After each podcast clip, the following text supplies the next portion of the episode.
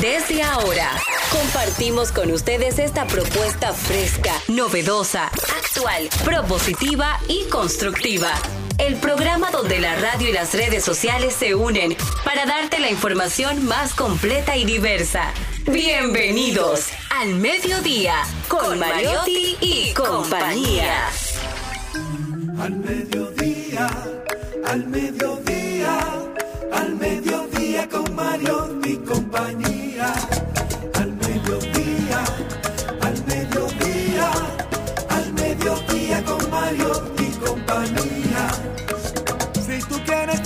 de foros alternativos y de tuiteros rankeados, este programa es tu amigo. Tu revista meridiana para el talento una vía, para radio y redes variadas y con la canción del día. Al mediodía, al mediodía, al mediodía con Mario y compañía. Al mediodía, al mediodía, al mediodía compañía. Si tú quieres disfrutar de página para en la calle y el hogar. Hola, hola, hola, hola. Saludos, saludos, mediodía. Sé que sus oídos dijeron, oh, está ahí el don productor, el don conductor, ¿verdad? Saludos, saludamos el mediodía, el día, la hora en que el día se parte por la mitad. Así es. Aquí está nuestro programa, nuestra propuesta, diversidad divertida, información sin sufrición, radio y redes, redes y radio, radio responsable. Aquí está Maribel Contreras, Jenny Aquino, el señor Pou, y está Malena, Malena Melena, desde Samaná, provincia del Coco, de sol, de playa, de saltos, del pescado al coco, del pan coco, del bambulá de doña Bertilia Peña. Bueno, hoy vamos a tener, vamos a tener, Jesús Sosa confirmó, ¿verdad? Es decir, vamos a tener una conversación súper interesante sobre cultura e, e, identidad en la República Dominicana. Señor Pou, ¿cómo anda usted? Buenas tardes, señor Mariotti, y buenas tardes a todos los miembros de este magnífico equipo y sobre todo muy buenas tardes y muy agradecido con ese público que día a día nos acoge sintonizándonos, ya sea por las ondas hercianas o por los medios digitales. Estoy muy bien, eh, muy eh, alegre. Hoy es viernes, hoy hay una promesa de un buen programa para nuestros seguidores y pues dispuesto a, a, dar lo mejor de cada uno de nosotros. Sí, señor. Maribel Contreras. Gracias, señorita. Oh, muy buenas tardes, público oyente, bueno, también televidente. Estamos felices de estar aquí, sabemos que vamos a disfrutar de todo el contenido de nuestro programa, de toda la sapiencia y elocuencia de don productor, del ácido bueno, él le rebajó algo porque es viernes. Ánimo de Pou. De, de la, ¿Quién? ¿Quién estaba ácido ayer? Ah, Pou. De la sonrisa fresca de la buscanovio. Y de la cansada también. De la buscanovio le dijeron a usted. Y cansada también. Está cansado de que de, de la maestría. Ay, o de, de, buscar novios. Del proceso. O del, del maestrante. No, no, no. Nunca, nunca. Del maestrante. No, ella está cansada hasta del cansancio. Jenny Aquino, ¿cómo andas? Muy buenas tardes, tratando de. Pero no te canses de buscar, que si no encuentras, te encontrarán. Ah, sí, eso sí, en el camino, en un bosque de la China. ¿Eh? Es que yo estoy estudiando mucho y solamente me, si va y me toca la casa a la puerta por invocación. A solamente así. Bueno, señores, hoy es el primer viernes de junio. En Estados Unidos se celebra el Día Mundial del Donuts. Ustedes decían, de las donas. ¿Esto por qué? Porque un grupo de mujeres voluntarias en la Primera Guerra Mundial le llevaron este dulce a los soldados para alegrarles sus días. Así que en honor a estas mujeres se celebra hoy el Día Mundial del Donut. También Día Internacional del Sommelier, que es el que te dice, Ay. mira, este sancochito va con este El maridaje maridaje, el maridaje. Exacto, este es el maridaje perfecto. El para maridaje, ti. así es. Y también todos en la vida hemos tenido, yo lo añoraba, mi madre lo tiene ahí pendiente y me dijo, como ella creía que yo tenía poca posibilidad de pasar el quinto grado, me dijo, si apruebas el quinto, que eran como el 30% de aprobar y el 70% no, te voy a comprar una bicicleta. Y ahí quedó esa bicicleta perdida en el espacio y en mi memoria. Nunca llegó la bicicleta, pero yo pasé a sexto, ¿eh? Sí. Así es. Sí, y hoy Eh, es el Día Mundial de la Bicicleta. Y de, pero quédese en el sommelier porque hoy es viernes, Sí. ¿verdad? Eh, sommelier tiene que ver con vinos, con licores, Sí. ¿de acuerdo? Entonces, sommelier es una palabra de origen francés. En español es sommelier, Ah, qué lindo. sommelier.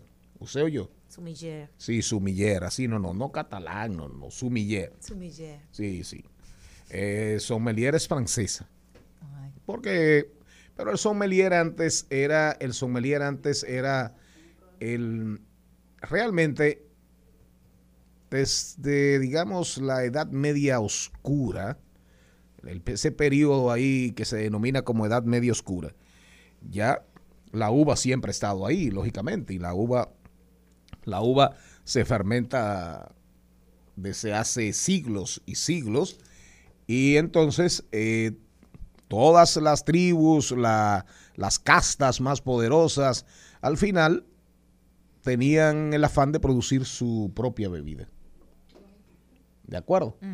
Entonces, en- por ejemplo, en Europa, en Europa, el sommelier aparece como una persona al servicio de los reyes. De los reyes. Entonces, el sommelier, no necesariamente los reyes tenían viñedos. Algunos se dieron el lujo, algunos príncipes, duques, eh, nobles, se dieron el lujo de tener buenos viticultores, eh, buenos eh, agricultores, buenos productores de uva y llegaron a tener hasta sus propios viñedos. Pero el sommelier, en el ámbito, por ejemplo, francés, el sommelier era ya entonces el que cataba, el que probaba el vino. Y además era el que asesoraba y decía, bueno, viene de invitado otro noble, se va a casar, un bautizo, una fiesta, algún tipo de celebración, el sommelier era el que colaboraba, el que recomendaba. ¿Usted entiende? Sí. En español se dio más o menos lo mismo, pero el origen de la palabra es francesa.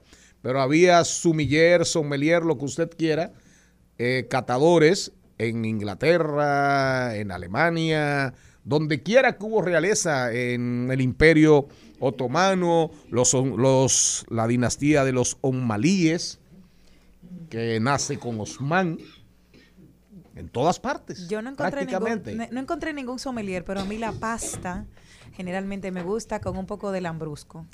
Mira, es un Ah, mantequilla sí, Lambrusco. El Lambrusco es un vino italiano. Rosado, rosado. Sí, pero Ese es es mi un- favorito. ese es un vino. Ese Para es un, mí. Ese es un vino plebeyo. Hay, lambru- Sí, hay por eso. Hay, lam- hay lambrusco blanco. Yo no soy reina.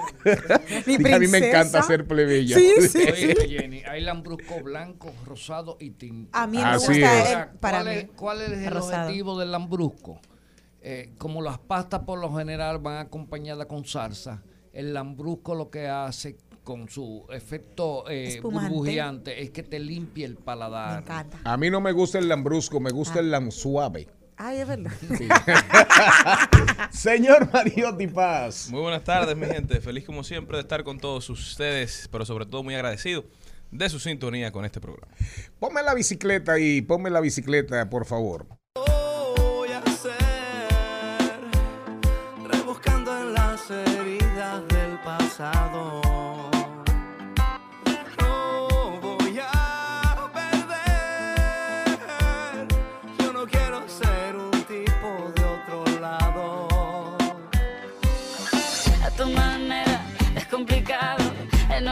Bici que te lleve a todos lados.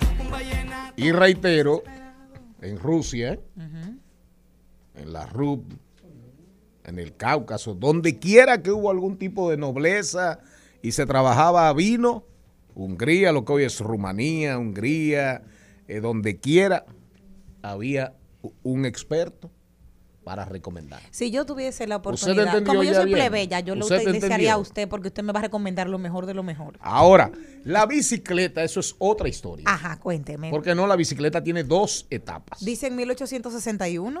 No, no, no, la bicicleta tiene dos etapas. Cuénteme. Aprenda, aprenda. No, cuénteme, Aquí- cuénteme. Aquí, está, aquí está Wikipedia. Ajá, cuéntenme La ustedes que, com- dos. la, la ¿Eh? que, la que compraban los padres y la que regalaba Balaguer. La chopper. Eh, no, Pepito tiene un cuento bueno con la barra. No, y la monja también. Ay, pero Pepito, pero esa bicicleta no tiene barra. Cuando le dio la bola a la muchachita. Mira. pero ella, ella, Qué ella, chistazo. ella vio que la bicicleta no tenía barra cuando se desmontó. ¿Qué fue lo que dijo? ¿El qué? No, pero él no es así, él priva. Él priva, él- él- no, él realmente Lo es que pasa es que yo simpático. soy sincero. A mí lo que me da risa, me da risa y lo que no. no. Pero cuando yo vengo al programa, él se siente disminuido y apocado. Al Eh, contrario, al contrario, me siento bendecido de poder compartir cabina, de poder estar en esta escuela de formación Así mismo. al aire. La bicicleta tiene dos etapas. ¿Usted o yo? Sí. La bicicleta, la primera bicicleta, la primera en Alemania. Claro, así es. La primera bicicleta fue alemana en el siglo XIX. Por allá, por allá, por allá, por allá, 1861. más atrás del 1861, compañera. La segunda versión de la bicicleta es suiza, porque le agregan la cadena y la hace más rápida.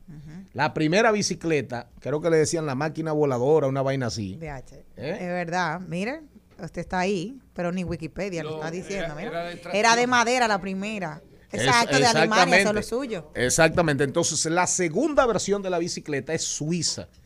Y cuando entra la revolución industrial en, en la época victoriana en, en Inglaterra, que ya entra el vapor, comienza la industria a transformarse, Inglaterra el primer gran imperio del mundo, marcando la pauta, entonces la bicicleta, los ingleses comienzan a darle otra voltereta, una voltereta a la bicicleta.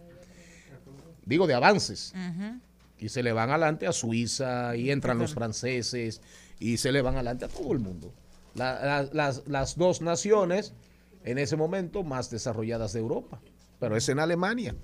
En Alemania creo que en, déjeme ver, A ver. déjeme ver. Alemania, el primer modelo estaba hecho de madera, pero no tuvo mucho En- éxito ya que en- ponerla en marcha había que En, empujarla con en los el pies. en Baden, en Baden nació la bicicleta. La primera bicicleta era de tracción delantera.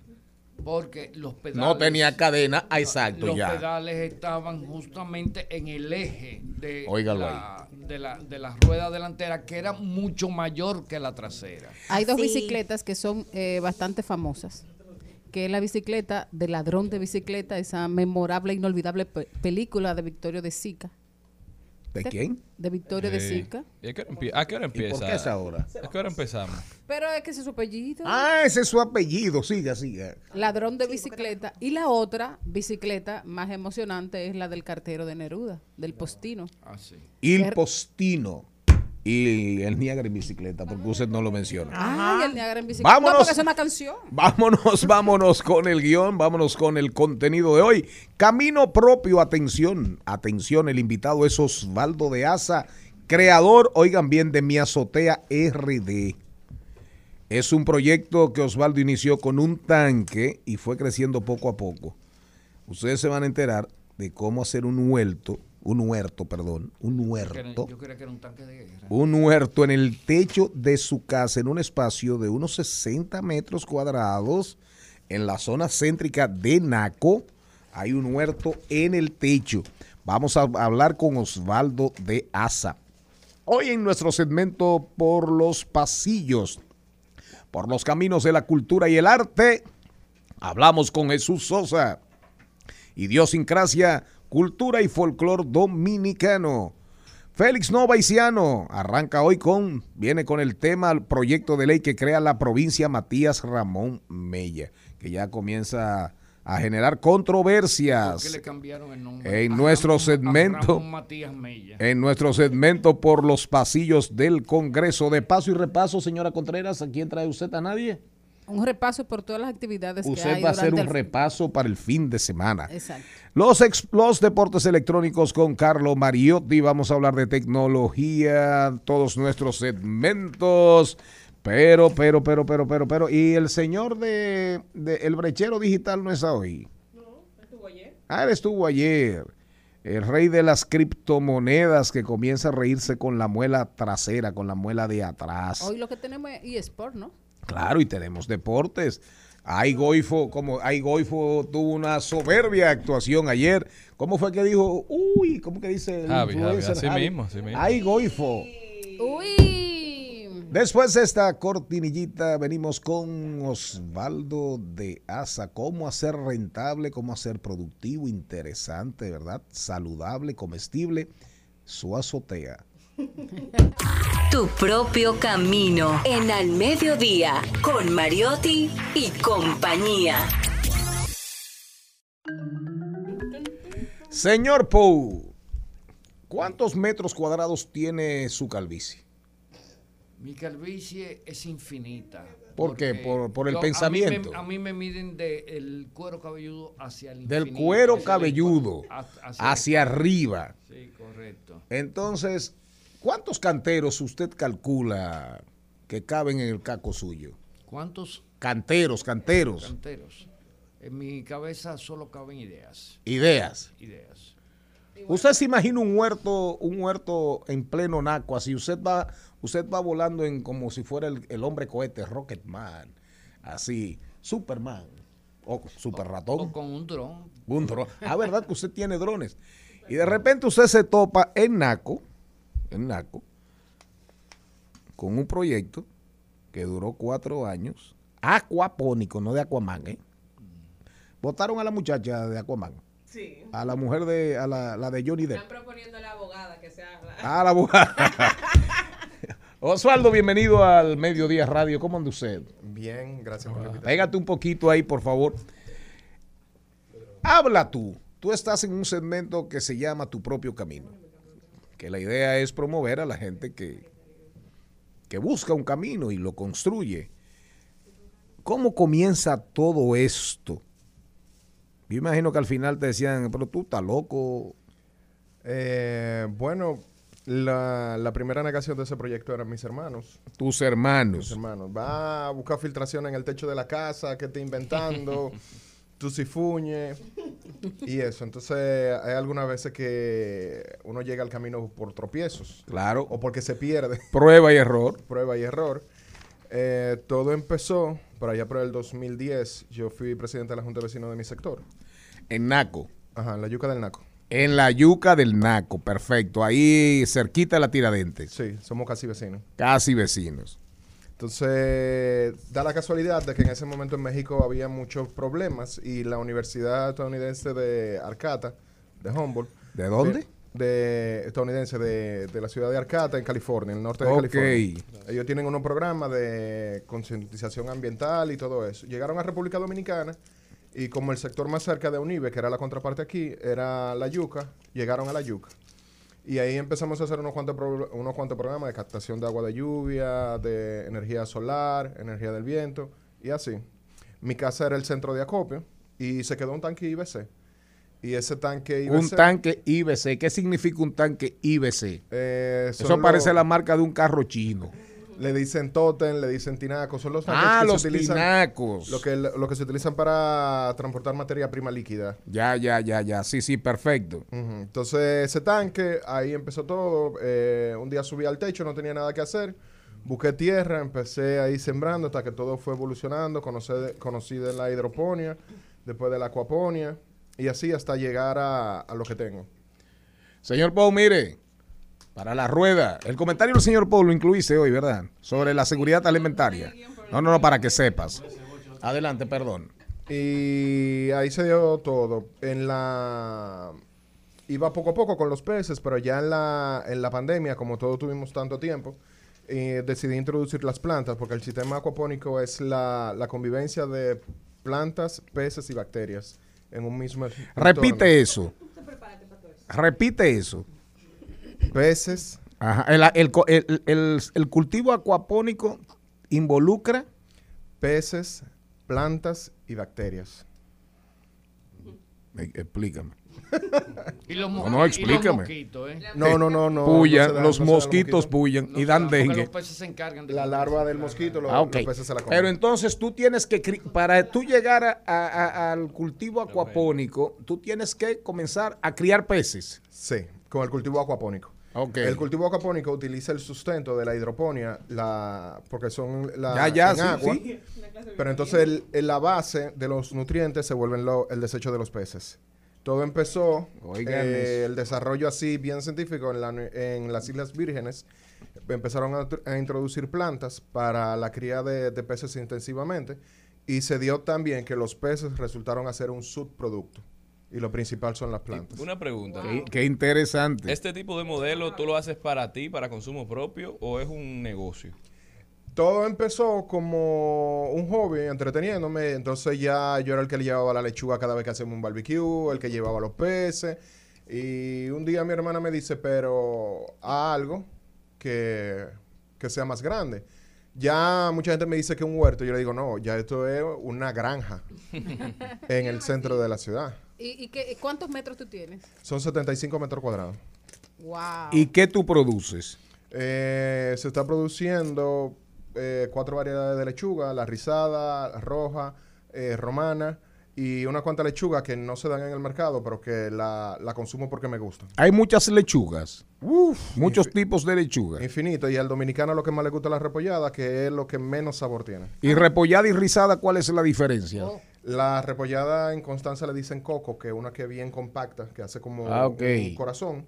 Es bien compacta. Y la rizada es una lechuga grande, le dicen crespa también, que las hojas son como rizadas. Y aparte de lechuga, lechuga, espinaca, eh, eh, pak eh, rúcula, eh, tomate, berenjena, albahaca, romero. ¿Y- y qué, y qué es- qué estilo de comercialización tú tienes? ¿Es al detalle? ¿Tiene que te alguna empresa o algún otro comercio que te compre y que te lleva tus productos? Eh, es directa. Como nosotros, yo vivo en la Yuca del Naco, hay muchos comedores que le venden a las personas de, de oficina. Entonces yo me compro la lechuga y... Además, comprar lechuga todos los días, acabada de sacar, es un... y ahora, es y ahora punto. para comérsela así con las manos. Exacto. Wow. Y ahora tus hermanos, ahora tus hermanos, me imagino que van a pedirte prestado. Después que te jodían tanto, ¿verdad? Y te atacaban tanto. En el, en el caso de este sistema hidro- hidropónico. Acuapónico. Acuapónico. acuapónico, eh, nosotros, yo me imagino, una azotea, ¿se te filtra? ¿Qué tú tienes de base? O sea, son... ¿Cómo, cómo está distribuida para tú saber? ¿Está el techo? ¿Tú lo tienes eh, en el aire? ¿O cuál es la plataforma que tienen para las personas que nos están escuchando? Mira, los sistemas eh, hidropónicos utilizan, hay varios modelos. Uno que se llama cama profunda, que es una base de agua de unos 10 a 15 centímetros. Tú puedes hacer como un banco, ahí tú lo sostienes. O el NFT, que es Neutron Field Partícula, una pequeña partícula de agua que va pasando dentro de un tubo y ahí se van nutriendo. Entonces en mi casa se dio la casualidad de que mi padre, gracias a Dios, construyó una buena casa. Porque estamos hablando que yo tengo ahí en los peces nada más hay casi 5 toneladas en un techo. En el techo. sí. Pero tu, pap- tu papá era ingeniero. ¿Cuántas, cuántas? 5 toneladas. ¿De qué? Eh, cada recipiente. Cinco toneladas. Cada recipiente tiene es una tonelada porque son eh, Ay, mil Dios. litros. Y ese techo aguanta todo eso. Sí, sí, sí. Yo, eh, gracias a Dios tengo un amigo arquitecto, hicimos los estudios de, de sostenibilidad y lo aguantó. ¿Y cuánto, cuántos peces tú estás produciendo mensualmente? Porque claro, tú sabes, ah, estos están, estos se pueden vender, estos no, estos necesitan crecer. ¿Cuántos más o menos tú sacas Ay, Dios. Estamos sacando casi 100 libras mensuales? mensuales. Un promedio de 100 libras mensuales. yo pensaba que eran... 100 libras de vegetales. No, de, de, de pescado. Ah, de y también tú estás vendiendo pescados. Oh. Sí. Ah, usted, no estaba aquí. era? No, no, no, no, no, no, no. Oh. No, Mariotti le está dando detalles a la gente que se, que se va uniendo ahora al programa y que no sabía de qué estábamos hablando. Ahora yo no sabía que los Yo pensé que eran peces decorativos. que Se puede- se Usted puede pensaba que eran guppy, ¿verdad? Sí, con. Eh, eh, eran guppy. Guppy y beta, guppy y Eh, beta. eh, y beta. y beta. Bueno, eh, ¿Qué tipo de peces? Tilapia. Tilapias. Tilapia. Y las tilapias. Qué rico. ¿eh? ¿Qué comen esas tilas? Eso iba a La tilapia le estamos echando alimento comercial. Eh, estoy por desarrollar un, un nuevo proyecto que es con la mosca soldado, la larva de la mosca soldado, eh, darle eso de alimento. A las tilapias. Ajá. Oiga esa vaina.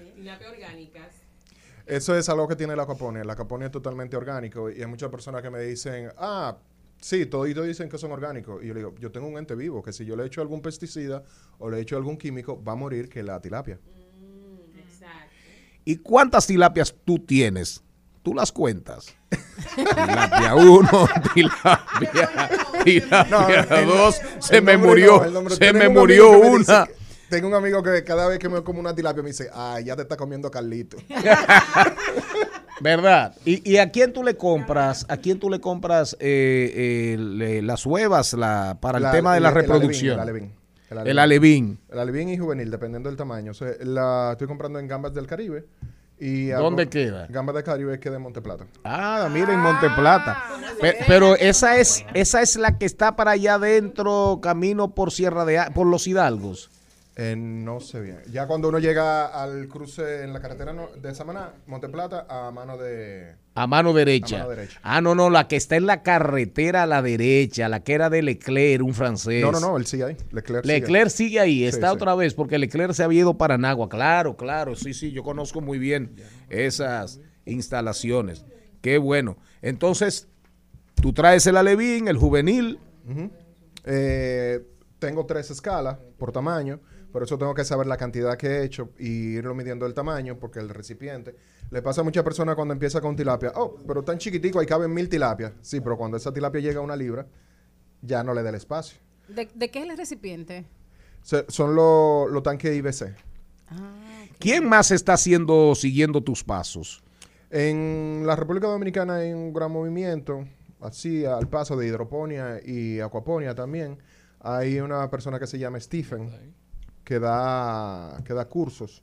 Eh, lo pueden seguir en acuaponia.do. Perfecto, entonces tú le vendes al, al entorno. Ajá. Ahí hay mucha gente que, se- que, que vende comida, que vende alimentos y te va bien. ¿Es, Eh, es rentable?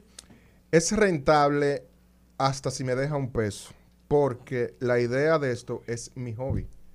Ah, ¿qué tú haces normalmente? Normalmente yo, yo soy abogado, lo que son tres Ah, placeres que tengo en la vida: patinar, leer. Ah, mira, se ¿Y tú estás Se casado? juntaron dos. Eh, no, ella, no. Anda, ella anda buscando novio.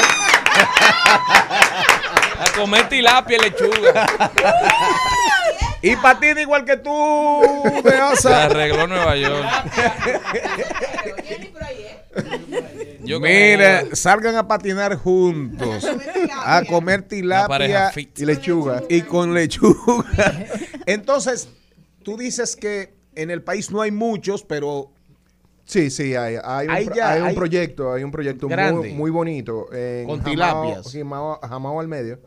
Ah, wow, no recuerdo el nombre ahora. Pero es un tour por la granja y te dan un, paseo por el río. También está por el río Partido, o por el río Partido o por Jamao. por Jamao. Por el río. Por ¿cuál, Jamao. cuál- cuál es el río de Jamao? El- no es el Yásica, o el, el mismo río Jamao. Bueno, Creo que el de Yásica, creo que el de Yásica. sí, por ahí debe ser. Y está Ramírez Fram en, en Moca. Y hay un proyecto grande en la en Santo Domingo Oeste. Dice Osvaldo, lo he construido todo con mis propias manos, he aprendido plomería, pintura, trabajar con fibra de vidrio y hasta soldar. Internet, me imagino que los tutoriales, Sí. buscas muchísimas lecciones aprendidas ahí, ¿verdad? Le doy un consejo a todas las personas y es que no se vayan por el primer video que vean, porque en internet solamente se enseña lo bonito. Quien hace un video nada más te quiere enseñar que la cosa quedó bien, no te quiere enseñar los errores. Le recomiendo a las personas que quieren hacerlo que indaguen bien, que busquen fuentes confiables y que no inicien un proyecto con la primera información que encuentren, ya que cuando estás online todo sale bonito y nadie quiere contar los errores.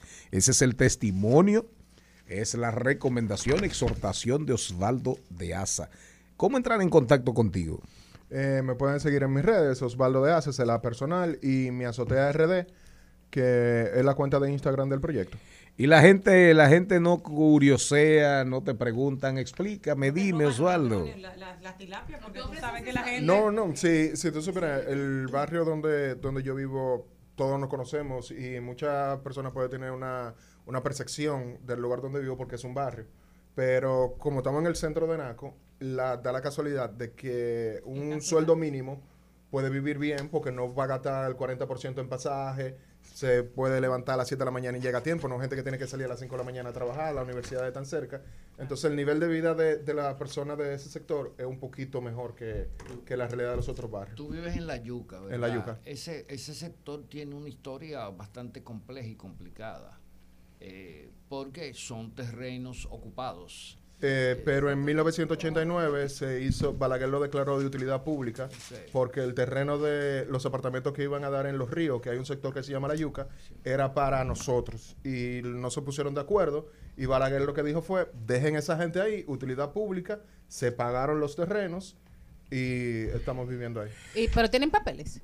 La, eso es un problema de la, de la República Dominicana. Si el Palacio Presidencial no ha pagado los papeles, imagínate Mira, nosotros. el que se No, no, hay, hay, hay algo que, que todavía es más grave, es que si no han resarcido a los dueños de los, del terreno, no la utilidad pública cae en un limbo jurídico. Sí, se llegó a, a resarcirse. Pero el que venga a joder, el que venga a joder para la yuca, Le se va- la vamos a dar, le vamos a dar con una mata de yuca, con una yuca grande. No, no, lo vamos a hacer repita mejor. Eh, lo- exacto, lo vamos a hacer arepita y sin anís. Jorge- Hay algo- que sabría, señor Pous. Blanco intentó. No, eh, nunca, nunca, nunca, Bueno, nunca. pero eso se, se comentó. Siempre se ha comentado y el temor y muchas veces los políticos te dicen no vote por fulano, que si vota por fulano lo van a sacar. Jorge Blanco fue el que le dio la oportunidad, porque cuando Balaguer no se podía construir eh, en Lo, iban los policías y no te dejaban porque era un terreno intervenido. Cuando entra Jorge Blanco, todo el que quiera arreglar su casa, que la arregle. Pero Ahí- él, vi- él vino a hablar aquí de la hidroponía, la acuaponía, la azotea y las tilapias. Gracias, Osvaldo. Este programa es tuyo cuando tú quieras. Gracias, Cuando Y tú Jenny quieras. Aquino también. Cuando tú quieras. Ad- eh, Además puede venir con un plato de ensalada. tráeme, tráeme una, tráeme una lechuguita rizada para ver si yo le hago una buena peluca. Una Ah, observación. Una, una buena peluca al señor Pou. una, una observación y es que todo proyecto, cuando utilizamos tecnología, tiene muchas debilidades. Ahora mismo yo acabo de perder toda la lechuga. ¿Por qué? Oh, ¿Qué pasó? Eh, Sabes que estamos teniendo un problema con la energía eléctrica, entonces el Ay, proyecto Hay mucho de la apagones. Un poco. Porque dijo, dijo alguien ahí que no había apagones. culebra por donde tú estás, porque cuidado eso, lo que la culebra que... Está averiguando Jenny que se quiere mudar. Perdiste, perdiste toda la, toda la lechuga, la perdiste. Porque Sí, sí. Por, el, a- por el agua, ¿no? No, lo- lo- cuando llueve mucho lo que hace es que los nutrientes bajan un poco y crecen más al paso. Pero cuando se me va la luz, se acaba la recirculación, la lechuga necesita agua, la que están en los tubos, y el sol la deshidrata. Gracias, Osvaldo de Asa. Mi huerto, mi azotea. Arroba mi azotea, su cuenta de Instagram. Ejemplo de cómo RD. construir tu propio camino. Al mediodía, con Mariotti, con Mariotti y compañía. Seguimos, seguimos, seguimos con Al Mediodía, con Mariotti y compañía.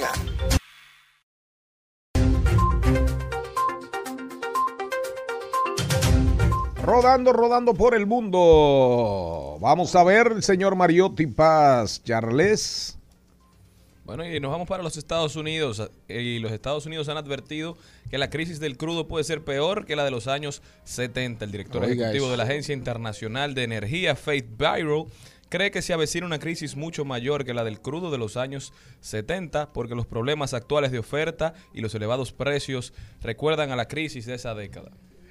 Oiga eso, pero mientras tanto la OPEP, que es la que agrupa a los países productores de petróleo, anuncia un aumento en la oferta. Oigan bien, ellos van a aumentar de 432 mil barriles, de acuerdo, 432 mil barriles a 650 mil barriles de petróleo más en julio y en agosto.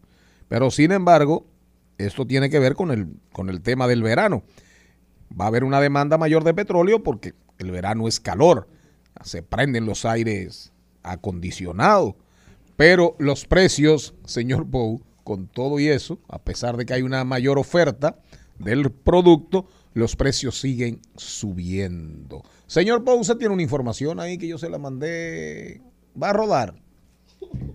¿Va a rodar, señor Pou? No, no, mira, eh, hay un tema. Él vive, él vive en el limbo. Mira, no, hay un Ah. tema. La galletica, Mario.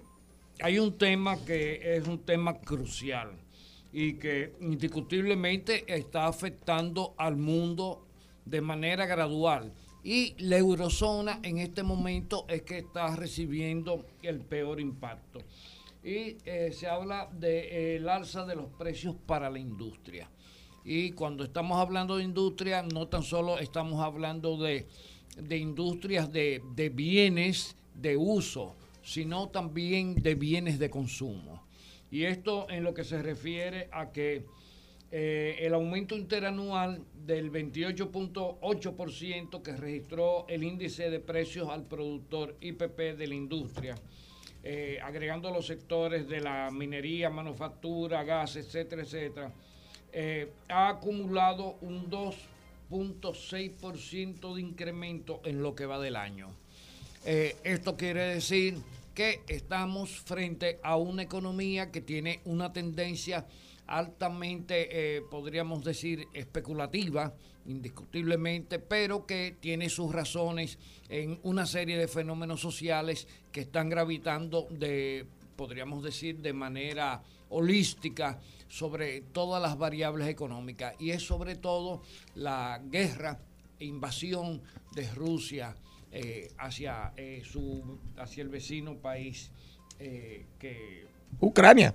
Que es Ucrania. Jenny Aquino, ¿dónde te vas? Me voy para los Estados Unidos, para Washington. El presidente de Estados Unidos, Joe Biden, urgió este jueves a legisladores que aprueben prohibir la venta a particulares de armas de asalto y cargadores de alta capacidad para ayudar a frenar los tiroteos masivos que asolan el país. Bueno, ya en, en, en- en- en Nueva York, creo que el Senado estatal comenzó a trabajar ese tema, pero también me quedo, me quedo en Estados Unidos. Una noticia, eh, bueno, Estados Unidos, la- las expectativas en cuanto a creación de empleo, de empleo en mayo, en mayo había una expectativa, unas expectativas de que la economía eh, creara, promoviera 300 mil puestos de trabajo. Pero sin embargo se quedaron muy cortos, muy cortos. Apenas se crearon en, en el mes de mayo, muy por debajo de las expectativas, 128 mil empleos.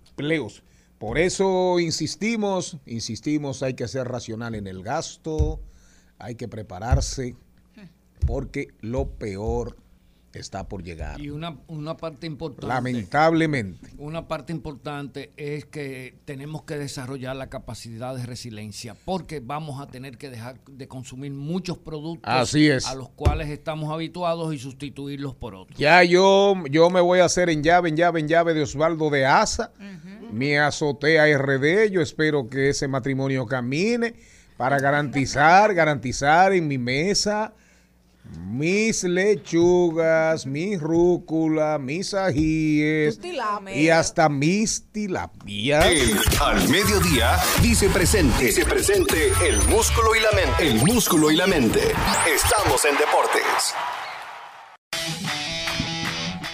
Señor Carlos Mariotti, aquí presente. Arranque. Saludando, saludando a toda la audiencia, a todo el equipo desde la cabina, iniciando hablando del equipo masculino de fútbol dominicano, que arrancó con buen pie en con su participación en la Liga de Naciones de la CONCACAF, en donde vencieron dos goles a cero al equipo de Bélice, de Bélice, que ahora avanzan a su segundo enfrentamiento, mientras que en el mundo del tenis, en el Roland Garros, tenemos que Coco Goff avanza a, a su primer final, su primera final del Grand Slam. ¿Quién? Coco Goff, eso es una joven promesa del tenis femenino, Ajá. una americana que ha jugado bastante bien y avanzó ahora a su primera final de un Grand Slam de tenis.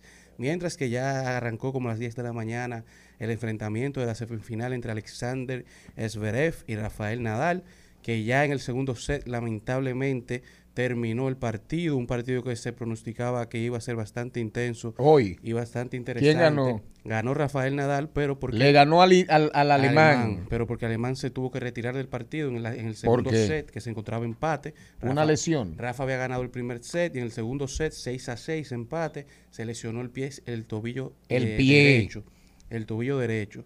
Se lesionó, tuvo que ser sacado de, del partido en silla de ruedas, por lo que se vio forzado a retirarse, avanzando así Rafael Nadal a su final, a su decimocuarta final del Roland Garros. Que le había ganado ayer o antes de ayer en un juego de más de cuatro horas a Djokovic. Y este se pronosticaba lo mismo, porque iban por el segundo set y ya tenían dos horas y pico jugando. Nadal no tiene madre. Y ahora avanza su ¿Qué decimocuarta. cumpleaños hoy, Nadal? Un tremendo regalo de cumpleaños para Rafa. Mientras que en el mundo del baloncesto, en el de la NBA, que ayer arrancó la final de la NBA con una victoria de Boston sobre Golden State en contra de todos los pronósticos. Pero algo muy interesante el día de ayer fue que Mark Jones, Mark Jackson y Lisa Salters fueron eh, los encargados del broadcast de llevar la, transmisión en vivo para ESPN y fue el primer juego en la historia de la NBA que una final de la NBA es transmitida 100% por un equipo de afroamericanos. Pero mientras tanto, Stephen Curry arrancó con un tremendo partido, seis tiros de tres nada más en el primer cuarto, que esto fue algo histórico, marcando un récord nuevo en las finales, y también avanzó en la lista de todos los tiempos a la posición número 13 eh, como líderes de anotaciones de las finales de la NBA, mientras que Draymond Green avanzó en la de pelotas robadas a la posición 9 con 50, pasando a Robert Horry, pero Boston Celtics eh, eh, le ganan el primer partido a Golden State de casa, eh, ganaron 120 a 108, un partidazo por Al Horford que fue el líder ofensivo de los Boston Celtics, se tomó ese título ya que Jason Tatum se encargó de las asistencias, pero no tuvo un buen juego ofensivo. Al Horford terminó con 26 puntos, Jalen Brown fue la contraparte con 24, se cargaron el partido, mientras que Jason Tatum terminó con tres asistencias, marcando un récord en la NBA para un debut, ya que el equipo de Boston completo está- está- estaba debutando en el día de ayer, sus primeras finales en, a nivel, en todos los aspectos, con tres asistencias detrás de Michael Jordan, Jock Stockton y Isaiah Thomas para un joven en la NBA, cerrando así ya con este recuento del día de hoy. Mire, le recomiendo a usted y se lo voy a entregar el artículo de Aníbal de Castro en su, en la en la en su columna Tiempo Libre, digo, a, a decir cosas. Nadal se extingue, pero, pero, pero, oiga lo que dice. En breve venimos con ahí lo dijo y después el comentario del señor Poe, el comentario que se le ha negado de manera recurrente en este programa. El guerrero ha vuelto a reencontrarse en el ruedo con hambre de victoria en cada golpe, resuelto hasta el último minuto del combate, implacable en su lógica arrolla- arrolladora de batallar sin tregua, pese a los padecimientos físicos que han lastrado una carrera excepcional. Rafa Nadal, que hoy cumple 36 años y el miércoles pasado ofreció un recital de cuatro horas y pico, por cierto, frente al número uno del mundo, Novak Djokovic, con quien se las ha visto 59 veces a lo largo de un desempeño profesional que ya tiene los días contados. Puede que no volvamos a encontrarnos con el rey de las canchas y arcilla en el mítico Roland Garros parisino donde se ha llevado el trofeo en 13 oportunidades. ¿Qué es lo que pasa con, con Nadal? Nadal tiene una degeneración, eh, una degeneración ósea crónica en su pie izquierdo. Entonces, Nadal, a pesar de esa degeneración ósea en su pie izquierdo, eso le duele como el caray. Nadal es un bendito atleta, superbo, superior. Juega contra el dolor y con el dolor. Oigan bien, degeneración ósea. ¿Y ustedes saben lo que significa un tobillo en un tenista? Un tobillo en un tenista que es fin fuan, fin fuan, fin fuan, para acá, para acá, para adelante, para atrás, freno. Porque en, en el tenis usted frena, esos tigres frenan, así es. Ya usted sabe. Y ese tigre, ese tigre juega así. Ahí lo dijo. Y después el comentario del señor Pou. A Jesús Sosa que me lo traigan para la cabina, por favor. No me lo dejen solo. En al mediodía. ¡Ay! Lo dijo. ¡Ay! Lo dijo. ¡Ay! Lo dijo. ¡Ay! Lo dijo. ¡Ay! Lo dijo. ¡Ay! Lo René Castillo TV, René Castillo TV, René Castillo TV en su cuenta de Twitter. Él sí, el comunicador, René Castillo, el comunicador. Dice René, yo no sé a quién se refiere. Aprueban cualquier disparate y lo que realmente importa, no les importa. Y lo pone con mayúscula. Tengan su tinaco, inversor, un carrito, un botiquín y un conuco. Ya con eso usted puede ser su propio gobierno. Bueno. Oigan bien, tengan su tinaco. Tenga su tinaco, O sea que inversor, no hay agua. un carrito, un botiquín y un conuco. Bueno, ya Jenny tiene Bueno, el suyo. con lo que dijo, con lo que dijo el señor Pogo, con lo que dijo el señor Pogo ahorita, cualquiera quiere un conuco. Cualquiera quiere un conuco. Mira, a mí me mandó un amigo ayer, eh, el amigo Camacho me mandó que siempre me manda plátanos. Yo no puedo comer un plátano con yo no puedo comer plátano con mucha frecuencia. Se los come Margarita porque el plátano estriñe. Y, y yo tengo un problemita en el baúl. Entonces, entonces En el bonete. yo en Eso el se resuelve con lechuga. yo pedí, yo pedí, yo pedí auyama y me trajeron auyama. Ese no era Irving que iba ahí. Sí. Tenemos que agarrar a Irving para entrevistarlo. Maribel, agárrame a Irving ahí un día de esos. Maribel en llave de Maribel, Irving en llave mío. Qué lambón estoy. Miren, me trajeron una auyama espectacular. De Monteplata. llama es deliciosa. Estaba seca. O sea que Me cualquiera, seca. cualquiera, qui- cualquiera, oye, Yo ¿cómo hago, va? so- yo hago sopa de ¿Cómo va eso? Cualquiera quiere un conuco. Vámonos. René Castillo bajó durísimo. Pero ahora viene el comentario, ahora viene el comentario del narcisista particular y especial de este programa. El señor Po. Al mediodía, al mediodía, al mediodía con Mario y compañía. Bien, la seguridad alimentaria es hoy en día uno de los grandes desafíos que se le presenta a toda la humanidad.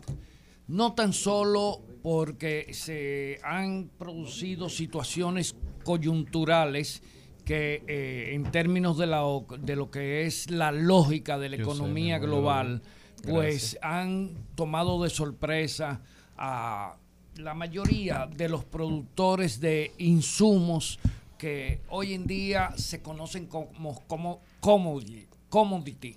Es decir, son eh, productos de origen agrícola que sirven como base para la producción de otros sectores del mismo sector agrícola, pero que tiene que ver ya con lo que eh, se tiene, lo que se trata, la, la producción de proteínas, es decir, la producción de avícola, la producción porcina, la producción vacuna y todos esos rubros que dependen de mamíferos que soportan parte de la dieta a nivel global.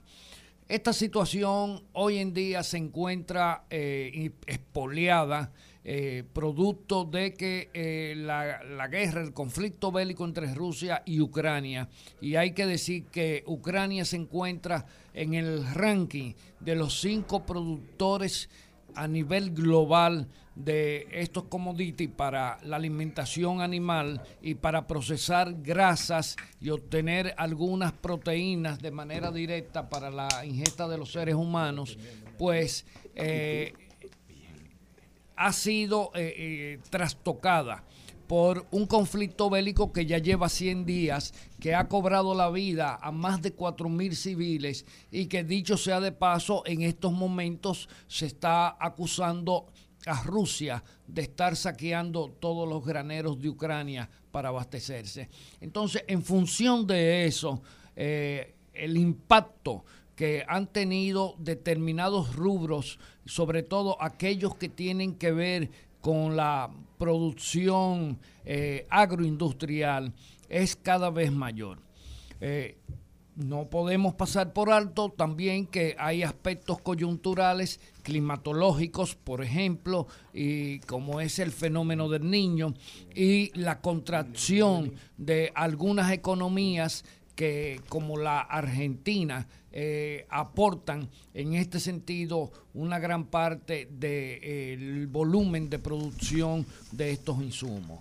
Eh, creo que eh, vamos a tener que desarrollar una gran resiliencia en términos humanos para que eh, la economía mundial eh, no afecte tanto eh, los rasgos culturales que tienen que ver con la ingesta de alimentos. Vamos a tener que buscar nuevas alternativas en lo que se encuentra un punto de equilibrio que pueda restablecer en un tiempo que podríamos decir no inmediato eh, lo que son la producción de estos insumos tan fundamentales para la alimentación de los seres humanos.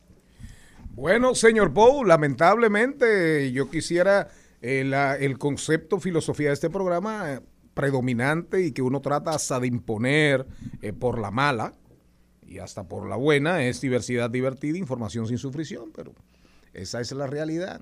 Qué pena que tengamos que, que ¿Qué sufrir? que abordar. Imagínese, ahora acaba de decir, oiga, oiga con lo que sale JP Morgan, con lo que sale JP Morgan ayer, que viene un huracán económico. No, y al final la emergencia climática nos va a obligar a adaptar nuestra dieta en el futuro, porque no solamente es un tema de producción programada que no se ha hecho, no solamente es un tema de las cadenas de suministro, es un tema de que la tierra va cambiando, el mundo va cambiando y nuestros hábitos tendrán que cambiar con ello. Esto nos hace replantear cuáles van a ser las plantas del futuro. Ya se habla incluso de, del pandano, que es una ¿Del fruta. qué? El pandano, que es una fruta parecida a la piña. Como el pan de fruta. Algo así. Se puede comer cruda o cocida, tolera muchas condiciones adversas y, y crece en tierra que no, se, que no es quizás la más amigable.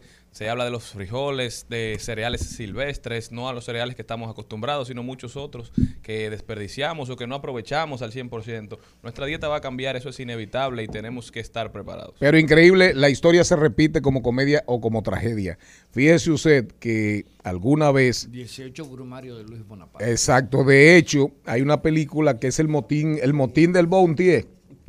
el motín del Bounty, que trata de un botánico que mandan de Inglaterra a, a las Indias, a las Indias Orientales, a buscar, a buscar, la, buscar semillas del árbol del buen pan, del pan de fruta. Pan de fruta, sí. Porque la idea era abaratar, bajar los costos de alimentación de los esclavos. Oiga bien. Y oiga, a propósito de lo que dijo el señor Mariotti Paz, Charles Mariotti Paz, del pandano. El pan de fruta en un momento para los ingleses y los grandes traficantes de esclavos ingleses era la panacea para bajar sus costos. Esos H de la P. Eh, la idea era, eh, vayan, vamos a sembrar en el Caribe, vamos a sembrar en, en las islas donde tenemos, donde están los esclavos, donde está nuestro imperio, el imperio británico, y vamos a sembrar pan de fruta, y eso es lo que le vamos a dar, lo que, con lo que vamos a alimentar en las plantaciones a los esclavos. Hay una película sobre eso, sobre Sobre eso. Bueno, el actor de, el actor, oigan bien el actor, Marlon Brando. Después se hizo otra versión, se han hecho como dos, pero Marlon Brando fue el actor de esa Pero película. Le voy, le voy a decir, si hay dos alimentos que han sostenido transiciones a nivel de lo que es la alimentación De a nivel global que han evitado hambrunas es la papa y el pan de fruta. El Papa salvó a Europa. Salvó Europa. El- la, La papa, papa salvó salvó. Europa. Qué rica y nutritiva es la papa. Oigan lo que dice el ejecutivo de JP Morgan Chase. Huracán económico. Este huracán ya está aquí ahora y viene hacia nosotros. No sabemos si es uno leve o la gran tormenta Sandy. Así que mejor váyanse preparando. Cuando retornemos, Jesús Sosa, idiosincrasia, identidad, folclore, cómo anda la cultura, cómo anda el mundo dominicano respecto a nosotros mismos, a nuestras esencias. Qué programa, qué don productor. Rumba 98.5, una emisora RCC Media. Seguimos, seguimos, seguimos con Al Mediodía, con Mariotti y compañía. Se me han ido por el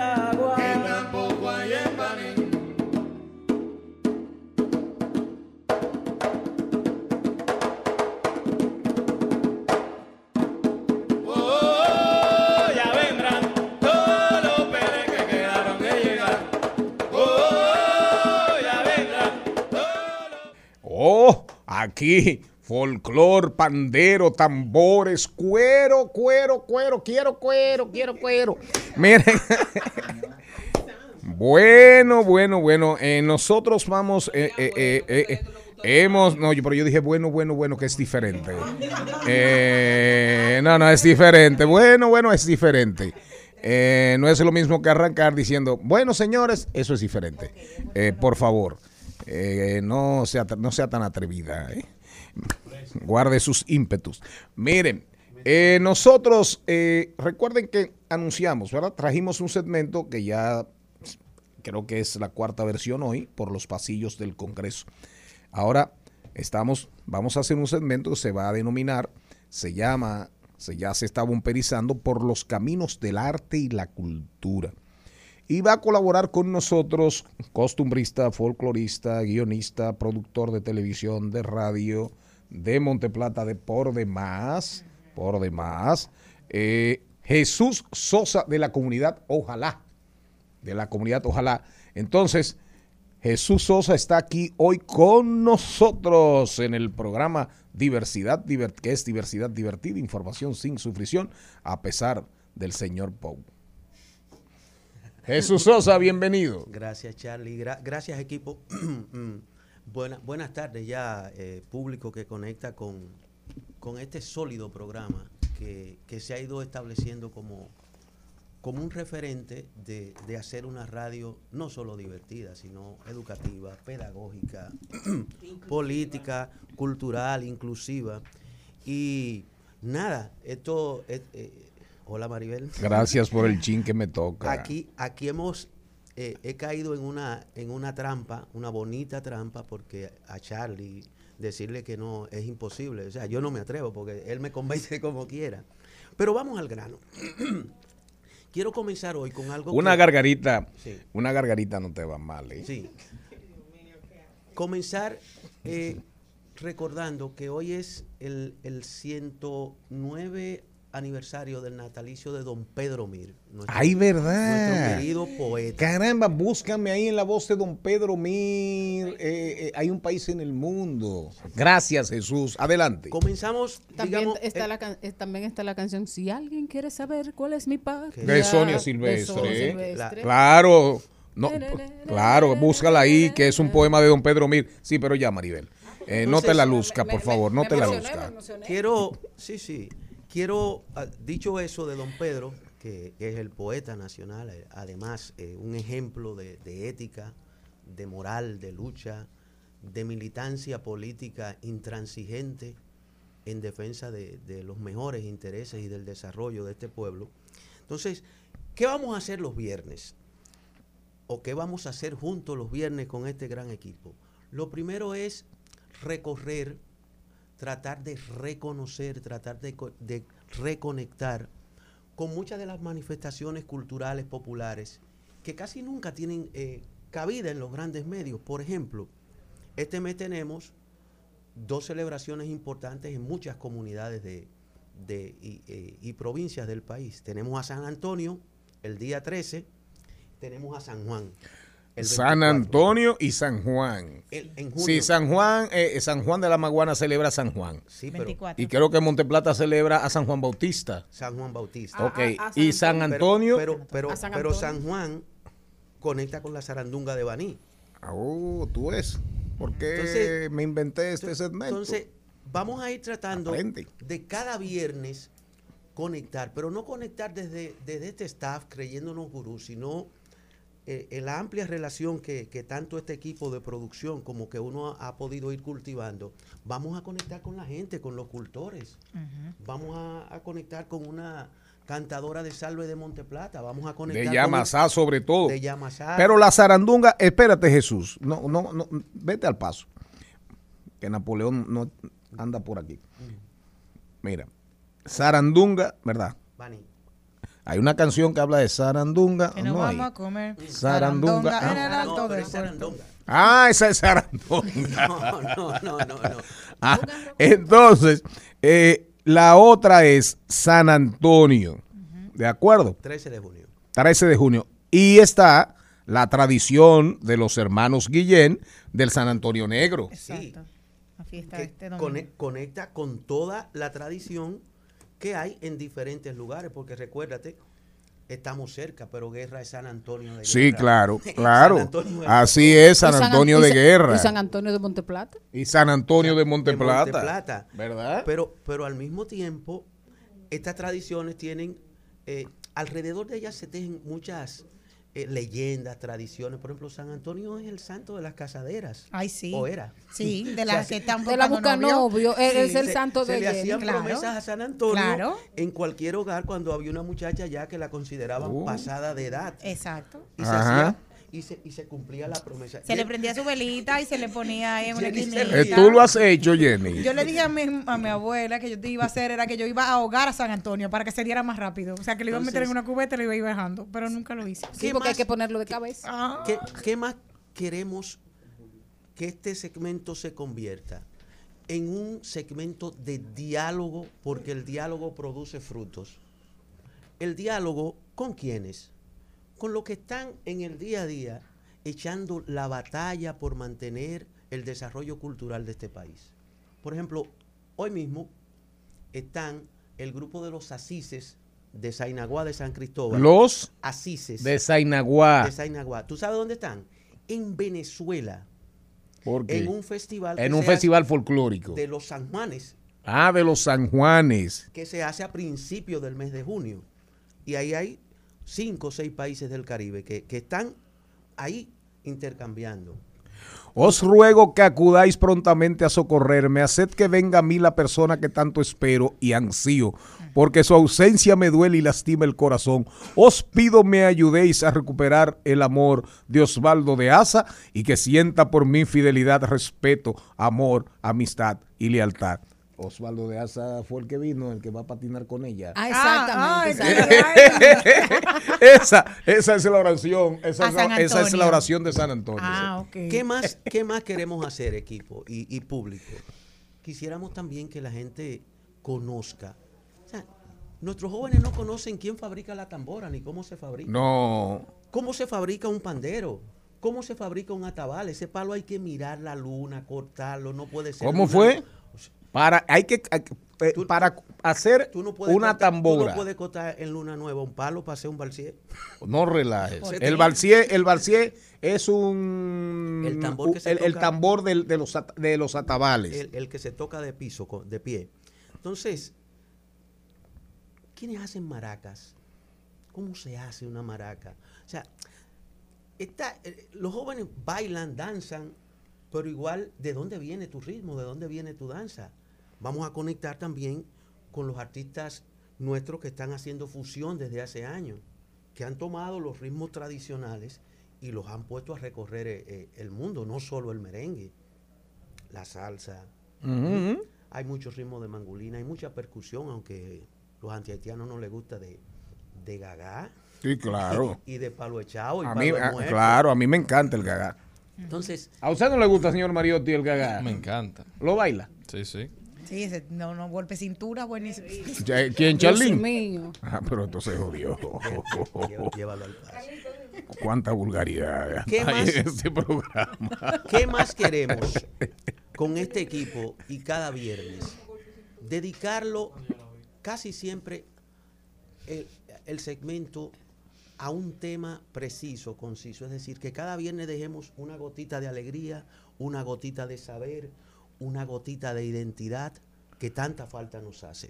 O sea, es ir cada viernes buscando una gotita de esta diversidad, este, este arco iris De lo que somos. de lo que somos. que Esencia, somos. identidad, folclor, costumbrismo. Eso es lo que va a ser este segmento. Y, igual- claro, no, no, pero este, este es un segmento quis- premium, los quisi- viernes. Quisiéramos llamar un día a las Oiga. personas, que, a las personas que, que cultivan todavía la esencia del arte culinario. Ay, sí. Aquí solo Charlie y yo creo que hemos comido locrio de cajuil. Quizás Maribel.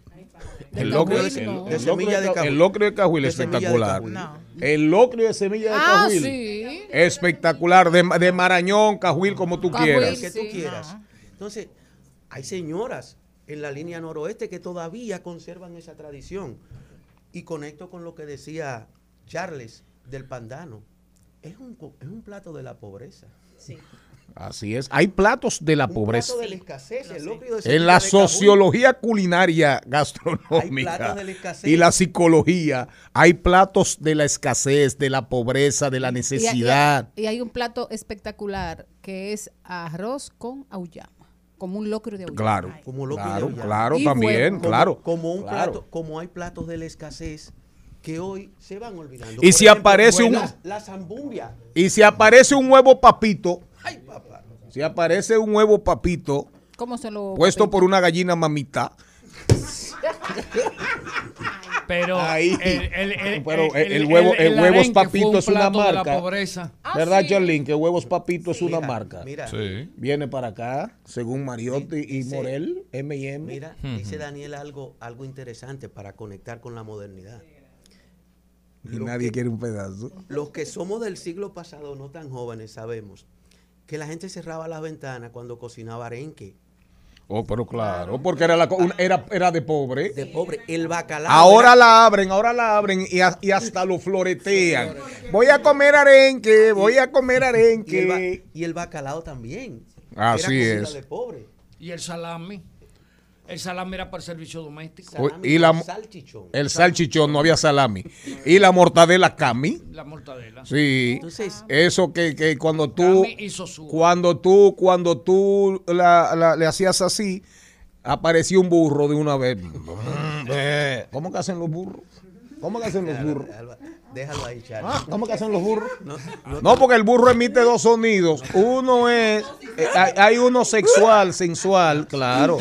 El burro, el burro emite un sonido cuando anda detrás de la burra. Que Claro.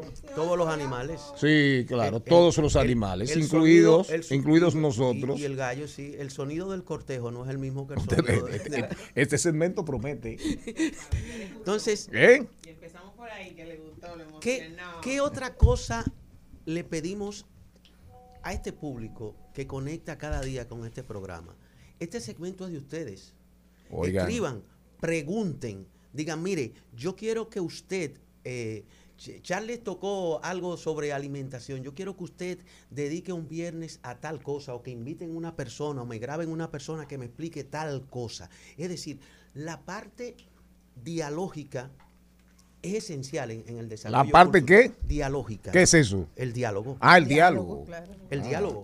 Si no hay diálogo, diablo. no es posible Una palabra nueva. avanzar en, desa- en- el desarrollo cultural de ningún pueblo. La cultura es una construcción de diálogos, de saberes, de sentires, Sí, de- de padeceres. de padeceres, de sufrires. O sea, entonces, finalmente, para que ustedes me, me sigan animando, eh, No, tú te estás animando. este, este segmento, Estás cogiendo gusto. lo único que promete y quiere ser es un segmento de- del pueblo dominicano. Le Así es. Y de la región del Caribe. Le, y de la le región mandan a preguntar que si el locrio se hace de semillas verdes, de cajuil o de semillas secas. Por favor, que a su público. se hace Con la semilla asada, ¿no? se hace no se hace de las dos maneras Atención, doña. no no Porque sin semilla y arroz. Deja de ser locrio ya. señores miren eso es un plato exquisito. Pues sí, pero es así, Si- así. si- si el turi- si los restaurantes y, los- y los que y las cadenas de hoteles descubren descubren el locrio de semilla de cajuil para los turistas aquí no hay producción de cajuil para abastecer eh, La que- demanda. la demanda. No la va a haber. Gracias a Jesús Sosa, ya ustedes saben, ya saben, ya saben, todos los viernes vamos a tener por los caminos, veredas del arte y la cultura, costumbrismo, idiosincrasia, cosas que se han perdido, cosas que debemos recuperar. Jesús Sosa de la comunidad, ojalá va a estar con nosotros prestado cada viernes. Y para que lo sepan, es de Boyá, Distrito Municipal de Boyá, provincia de Monteplata. 17 le dejó un profundo sentido de ausencia que luego él mismo afirmaría que fue el origen de su vocación poética. Las versiones que tuve, porque yo no la conocí, era de que era eso. Esa es una versión que yo tengo de la niñez y la imagen que arrastré toda mi vida y que busqué por el mundo incansablemente. era ese, el de una ingenua criatura borinqueña. Él la conoció, se casaron, tuvieron tres hijos. Pedro Mir ingresó en 1925 a la Escuela Normal de San Pedro de Macorís. Al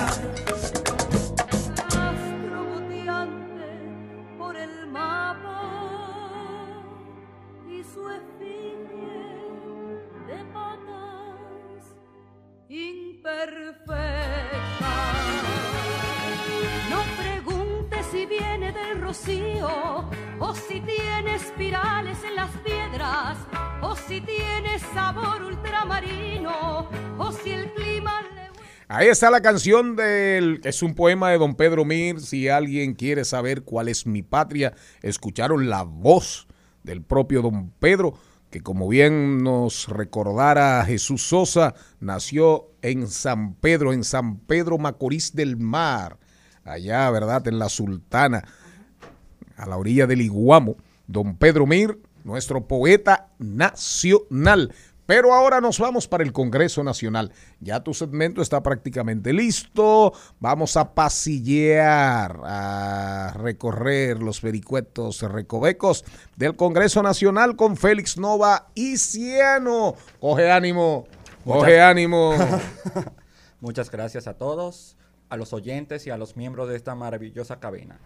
Esta semana en la Comisión de Asuntos Municipales de la Cámara de Diputados le dieron un informe favorable a un proyecto que busca la creación de la provincia Matías Ramón Mella. La gente se ha preguntado qué es lo que se busca crear, qué provincia y cuál territorio. Y hay una frase que se me ocurrió que es lo siguiente. Cuando buscas eh, la creación de un nuevo territorio, otro territorio sufrirá, sufrirá una segregación. Y el territorio que va a sufrir esa segregación va a ser la provincia Santo Domingo, que está compuesta por Santo Domingo Este, Santo Domingo Norte y Santo Domingo Oeste. Y el proyecto de ley busca que solo Santo Domingo Oeste, con los Alcarrizos, Pedro Brán y Santo Domingo Norte, se haga una provincia independiente. Es decir, que ya no existe la provincia Santo Domingo en sí. Que a eso voy a tocar más adelante. Que Oíste. una de las justificaciones del proyecto, según el proponente, Tonti Rutinel, es lo siguiente. La cantidad de habitantes que tiene la provincia, que supera el millón. Y también el tema de los servicios básicos que tiene que dar el Estado. Que para ir a buscarlo, por ejemplo, una persona de Santo Domingo Oeste, supuestamente tiene que ir a Santo Domingo Oeste, pasando el Distrito Nacional y el puente. Ese proyecto, ¿cuál es la opinión que tienen cada uno de ustedes al escuchar el nombre? Que me gustaría... No, no, no, ya tenemos demasiadas provincias, gracias. demasiadas. Yo voy a debatir los puntos. Recuérdate que este segmento es informativo. El diputado por la provincia de Santo Domingo, Tonti Rutinel, presentó ante la Cámara de Diputados un proyecto de ley, por ahí te vas. Ahora, ¿cuál es el tema? ¿Cuáles son los argumentos? ¿Cuáles son los argumentos de ellos? ¿Leíste el informe? ¿Cómo lo justifican? Eh, No. Población, Población. eh, dificultad. La dificultad de los servicios. Ajá. ¿Qué También más? la distancia entre los demás municipios. Es decir, una persona de Santo Domingo Este trasladarse a Santo Domingo Este. Esas son las justificaciones que al final no las veo muy fuertes. ¿Por qué lo digo? Por ejemplo, una persona de Santo Domingo Oe- Oeste que viva en Pedro Brán no tiene la justificación de que es lejos en sí porque puede coger la circunvalación, que esa es una de las formas para llegar más rápido a Santo Domingo Oeste. También que otro de los objetivos es el tema de las instituciones estatales que están en cada provincia, que no necesariamente tiene que estar en el municipio cabecera de Santo Domingo Oeste. Y esa es una de las justificaciones de que a la hora de crear la provincia se ponga en Santo Domingo Oeste otras demarcaciones como del ministerio, un departamento provincial, del Ministerio de Cultura, de Salud Pública, una dirección de pasaportes. Ah, claro, todo. No, todo. Pero también no se han puesto a pensar cuánto cuesta crear una nueva provincia. Porque a la hora de crear una nueva provincia también debe tener autoridades. O sea, Y- que va a haber un senador, un gobernador, un alcalde. No, no, alcaldes No. hay, eso Hay. no, ahí no afecta. A menos que no aumenten un distrito municipal de los que tienen a, a la categoría de municipio, pero básicamente es un senador, un alcalde. Pero ya la provincia de Santo Domingo tiene su senador. Sí, O sea, claro. con- con es él, o un sea senador más. Un senador- más. Claro, y otro más, gobernador. El, país pasaría a tener 32 provincias y un distrito nacional. Más provincia que China. No, sí, claro, eso mismo. Irónicamente, y que China haciendo qué- más grande. ¿Y cuál es el ambiente en el Congreso, en, el- en los pasillos, que lo van a aprobar? En la Cámara de Diputados ya pasó el informe favorable en la comisión. Lo van a discutir fácilmente la próxima semana en el hemiciclo. Pero los legisladores de la Cámara Alta, el senador de Santo Domingo, está en contra de ese proyecto. ¿Quién? El senador de Santo Domingo. Antonio Taveras. Sí. Ah, está en contra. Sí, y en esta semana la senadora del Distrito Nacional también habló en Pero Antonio Taveras no ha podido con una provincia tan grande y él la, eh, digo, y él la quiere tan grande cuando no ha podido con ella. No sé. Digo yo, pregunto yo nada más. Eh, él habló de eso en el tema del ah, ok, no está de acuerdo. No está de acuerdo. Pero en la Cámara aparentemente la van a aprobar. Parece que sí. Y ese proyecto tiene mucha historia porque fue sometido también en el periodo 2002-2006 Sí, sí, por claro. el mismo proponente. Por el mismo Tonti, Sí. claro. Y nosotros en el, en el predominio congresual del PLD la paramos. La Sí. paramos. Pero al final, para que ustedes sepan, y ahí terminamos, porque recuerden que hoy tenemos deportes electrónicos, tenemos a Maribel Contreras, tenemos, vamos a hablar de las tendencias del 2022 con, De, de The Economist con Luis Carlos. con Luis. Carlos Rodríguez. Rodríguez. Entonces, el interés, oigan bien, lo, se llegó a plantear, se llegó a plantear hacer tres más, hacer dos más, es decir, convertir la provincia de Santo Domingo en tres provincias. Claro, eso llegó a discutirse no hace cuatro o cinco meses. Hacer una más. La provincia de la Victoria. yo había 33 escuchado. provincias, 33 provincias, porque hay una parte de la Victoria, hay una parte de allá atrás, de la Victoria y esa zona, que no necesariamente está de acuerdo con la capital que va a tener esa provincia, que creo que va a andar por los predios de, de, Pedro Brán, los Alcarrizos, para que estemos claros, para que usted vea. Así es que se están cosiendo las habas en los pasillos del Congreso. Félix Nova y Ciano, eh, ya tengo tu bumper. Ya tengo tu bumper y como yo sé que tú vas a ser eterno en este programa. Loco por escucharlo. Dice, por los pasillos del Congreso con Félix Nova y Ciano. Estás escuchando Al Mediodía con Mariotti y compañía. Rumba 98.5. Una emisora. RCC Media. Seguimos, seguimos, seguimos con Al Mediodía, con Mariotti y compañía. ¿Sabes lo que juegan tus hijos? Ciberdeportes, los juegos donde suda la mente y se mueven los dedos. Se juegan en cualquier lugar del mundo, de forma remota o presencial. Entendamos y aprendamos con Carlo Mariotti. Bueno, señores, arrancamos con este segmento de los del mundo del gaming y del eSports.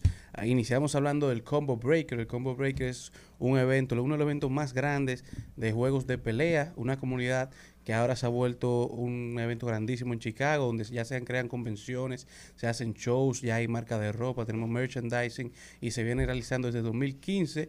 Y iniciamos hablando de esto porque tenemos dos dominicanos que son Saúl Mena, Mena RD, que es de los que más han ganado eh, campeonatos internacionales, y Christopher Rodríguez Cava, que estuvieron representando y clasificaron ahí a, las, a parte de las finales del Combo Breaker en diferentes juegos, como Street Fighter, donde Cava terminó en segundo, Mena terminó en 25 en, en, en otros de los juegos. Son varias versiones diferentes de juegos de pelea. Un evento en el que asisten más de 3.000 jugadores que se convierte en el regreso a la normalidad de los juegos de pelea de esa comunidad. Se realizó en el fin de semana desde Chicago y estos son los únicos dominicanos que hasta el momento han llegado a participar en este torneo y a clasificar. Eh, participaron en la categoría de Street Fighter 5 en Champion Edition, eh, fue, quedó 2-0 y también eliminaron al, a uno de los favoritos, por lo que esto fue muy feliz para toda la comunidad dominicana. Mientras que en el mundo de Fortnite tenemos que, a raíz de la serie de Obi-Wan Kenobi que llegó a Disney, Fortnite ahora se pone al día con su nueva temporada y la fuerza del Jedi llega con Obi-Wan Kenobi. Se ha creado toda una copa, un torneo alrededor del mundo de Star Wars con Obi-Wan, que desde el mayo 22 está en la tienda y se viene jugando, así como Pac-Man, llegó Pac-Man, llegó la señorita Pac-Man a Fortnite en su nueva temporada. Y con esto concluimos ya lo que sería el recuento deportivo del eSports del día de hoy. Qué bueno, qué bueno, qué bueno. Me gustan estos segmentos así, eh, picaditos, así, concisos, eh, con sustancia, eh, como un buen, como un buen caldo, eh, ¿verdad? Entonces, este programa sigue su agitado curso. Al mediodía, al mediodía, al mediodía con Mario y compañía.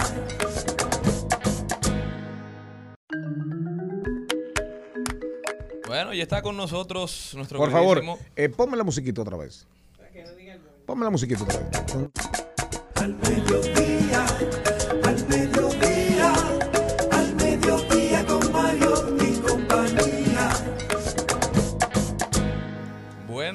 está con nosotros ahora Luis Carlos Rodríguez, nuestro queridísimo amigo y hermano. Luis Carlos y nosotros siempre tenemos conversaciones muy interesantes y El- entendimos que era prudente traerlo al programa para que el público pudiese disfrutar de esa mente tan brillante. Usted tiene derecho a no dejarse llevar, a su libre albedrío y a no aprender. Perfecto. Bueno, bueno, bueno, bueno. Luis Carlos, Luis Carlos, ¿cómo andas? Muy bien, gracias a Dios. Pégate de ahí. Eh, explícame, ¿tú eres, tú eres judío? Sí, de fe. De fe, tú eres judío.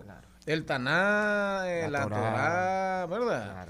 ¿Y de dónde te salió eso a ti? Bueno, eh, mi familia tiene ascendencia criptojudía, que son los judíos que se transformaron a católicos. ¿De los askenazis o los sefarditas? Sefarditas. De los claro. sefarditas. Y bueno, y cuando yo encontré eso en mí, empecé a buscar por una novia judía que tenía y bueno, hasta ahí llegamos. Se enamoró.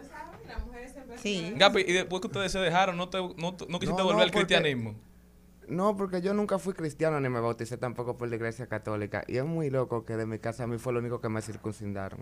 ¿Cómo fue? buen dato, buen dato. No lo sabíamos, gracias. Yo no era feliz hasta este momento, gracias por darnos. Eh, eh, señor Pogo, ¿usted lo circuncidaron? Señor Poe primo también lejano. sí. Lo circuncidaron, señor Pogo. ¿En qué circunscripción del Distrito Nacional? En la primera, en la clínica San Rafael. En En la- la, Ajá. avenida Bolívar, Eh. esquina García Godoy. El señor Mariotti, ¿usted es circuncidado? Sin comentarios. Luis Carlos, cuéntame un poquito de, de esta portada de la revista The Economist. Que eh, The Economist se caracteriza por analizar el año pasado, por analizar el pasado, digamos, cercano, pero también el pasado lejano. Y así hace análisis de lo que va a venir, de lo que viene en el futuro. Pues claro, de lo que está también ¿Qué sucediendo en el momento, prevé porque- para este año? Bueno, lo que lo- le pasé aquí también un documento a los que están al lado, así podíamos, con el poquito tiempo que tenemos, quizá elegir uno o dos temas de eso y hablar un poquito del que más le interese.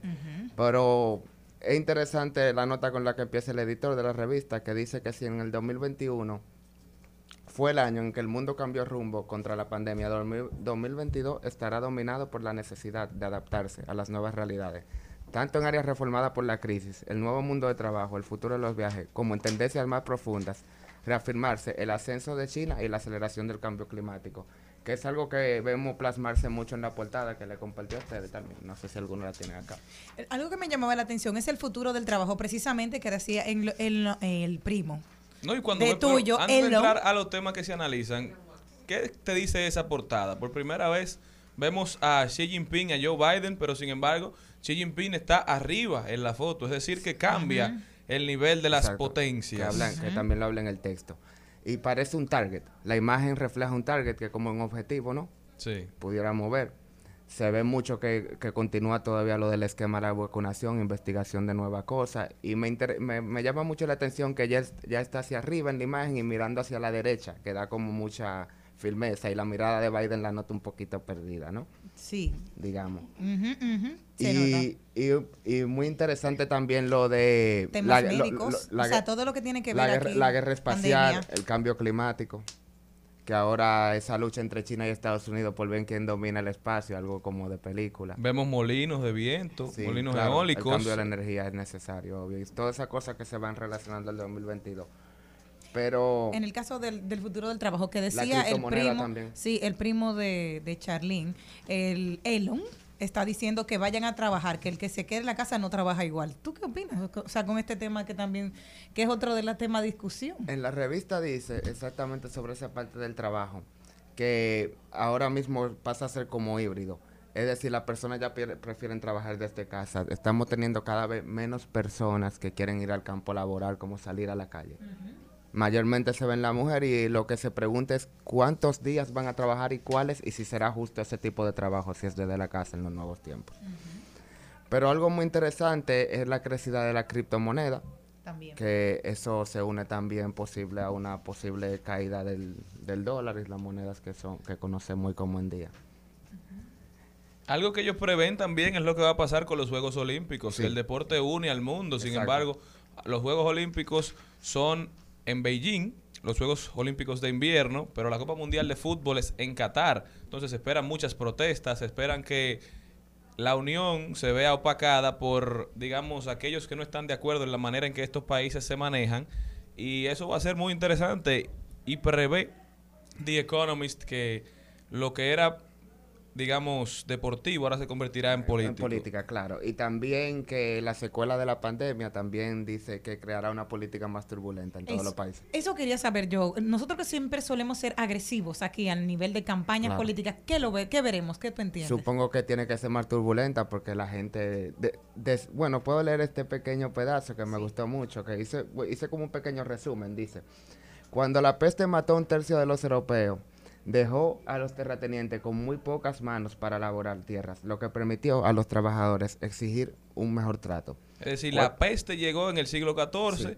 mata a más de 20 millones de personas y entonces había menos personas para trabajar la tierra y por eso pudieron exigir mejores condiciones. Se ve un cambio en el mercado Pon- laboral. Pone otro ejemplo, cuando la gripe mató a 20 millones de indios en 1918 y a otros 30 millones de personas en todo el mundo, propagó la miseria que ayudó a poner en marcha la campaña de Mahatma Gandhi para poner fin al dominio colonial británico. La- después de la pandemia siempre vienen grandes cambios. Grandes cambios, exacto.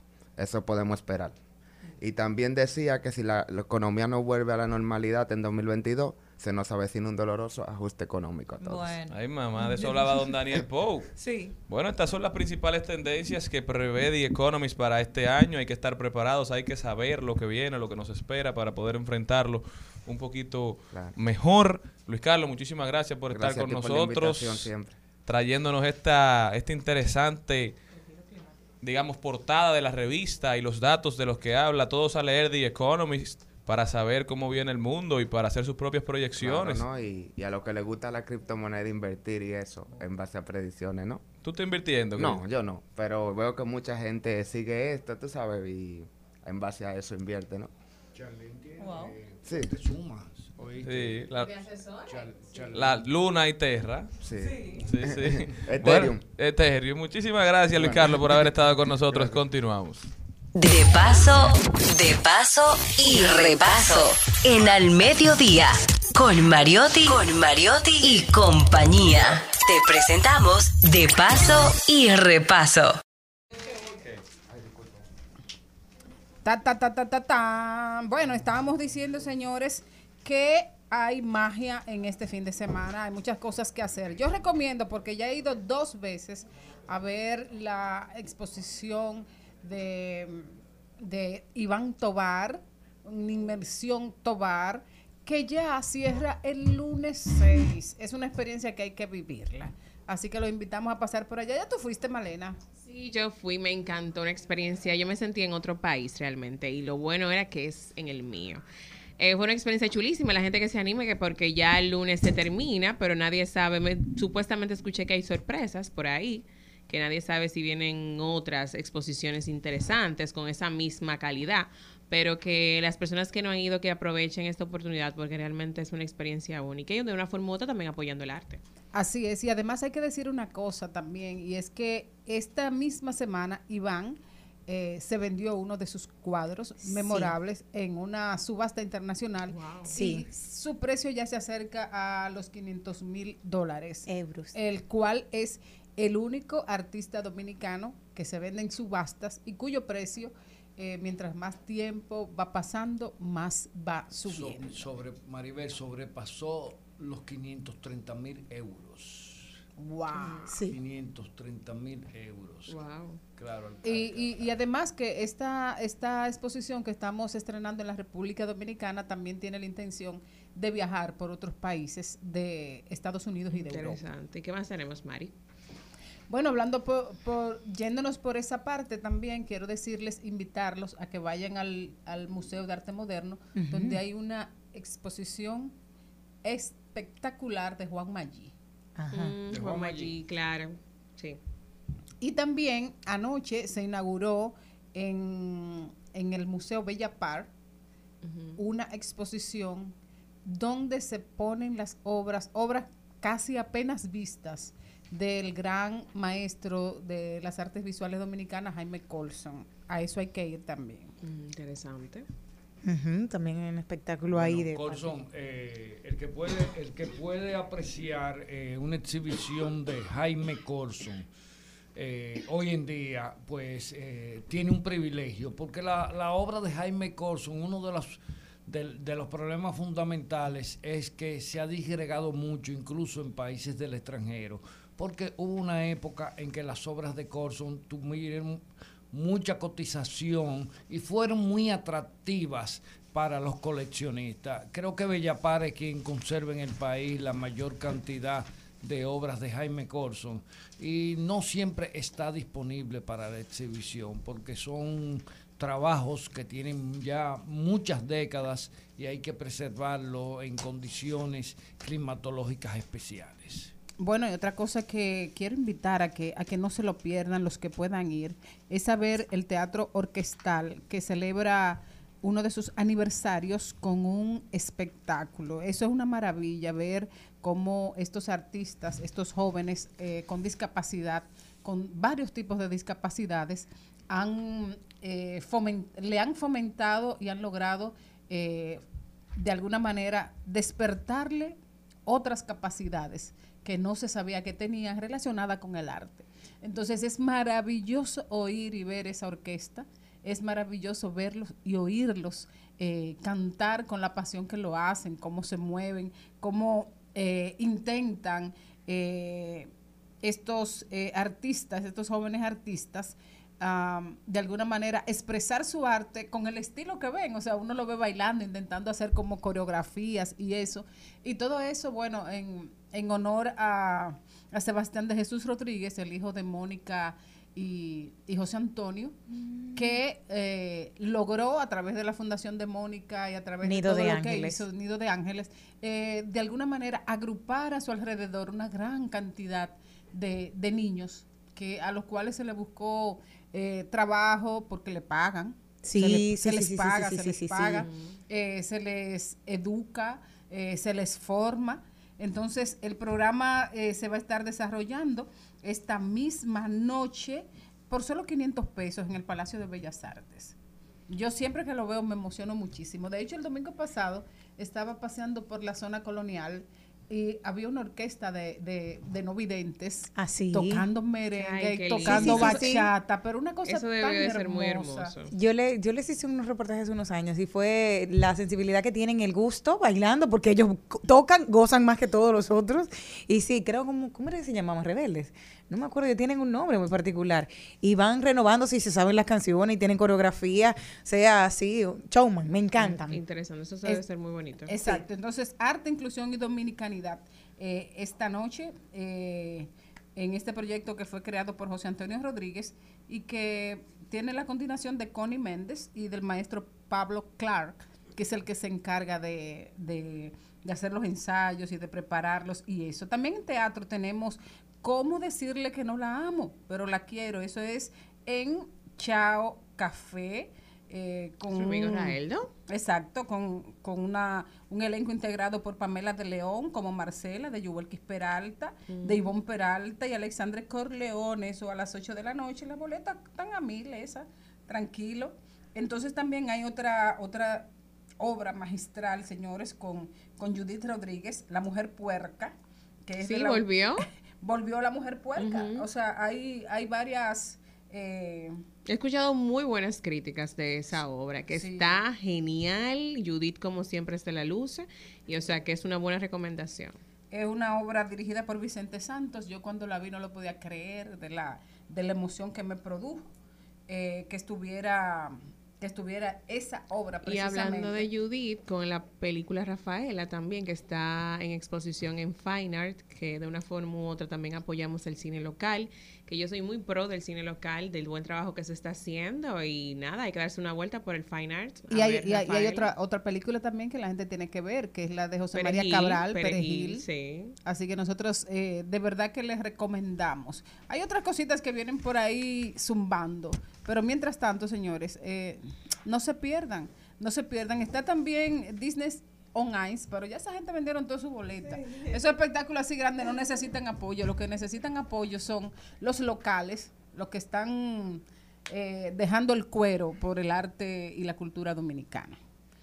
¿Verdad, Jenny? Perfecto, sí, sí, así mismo. Señores, pasen muy buen Ah, bueno, fin de no, semana. eh, tenemos un evento desde mañana hasta el lunes eh, de la de la de cofradía Del diálogo, del sí. diálogo eh, Binacional con Roldán. que tiene que ver con el rajra. Va a ser un encuentro, una evaluación del rajra haitiano con el gagá dominicano, un diálogo eh, no solo eh, científico, sino también que tiene la parte lúdica.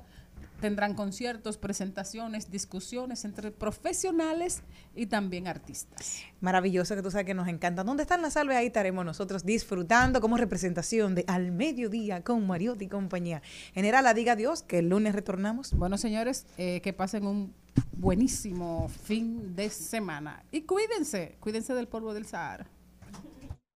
Hasta aquí, Mariotti y compañía. Hasta aquí, Mariotti y compañía. Hasta el lunes.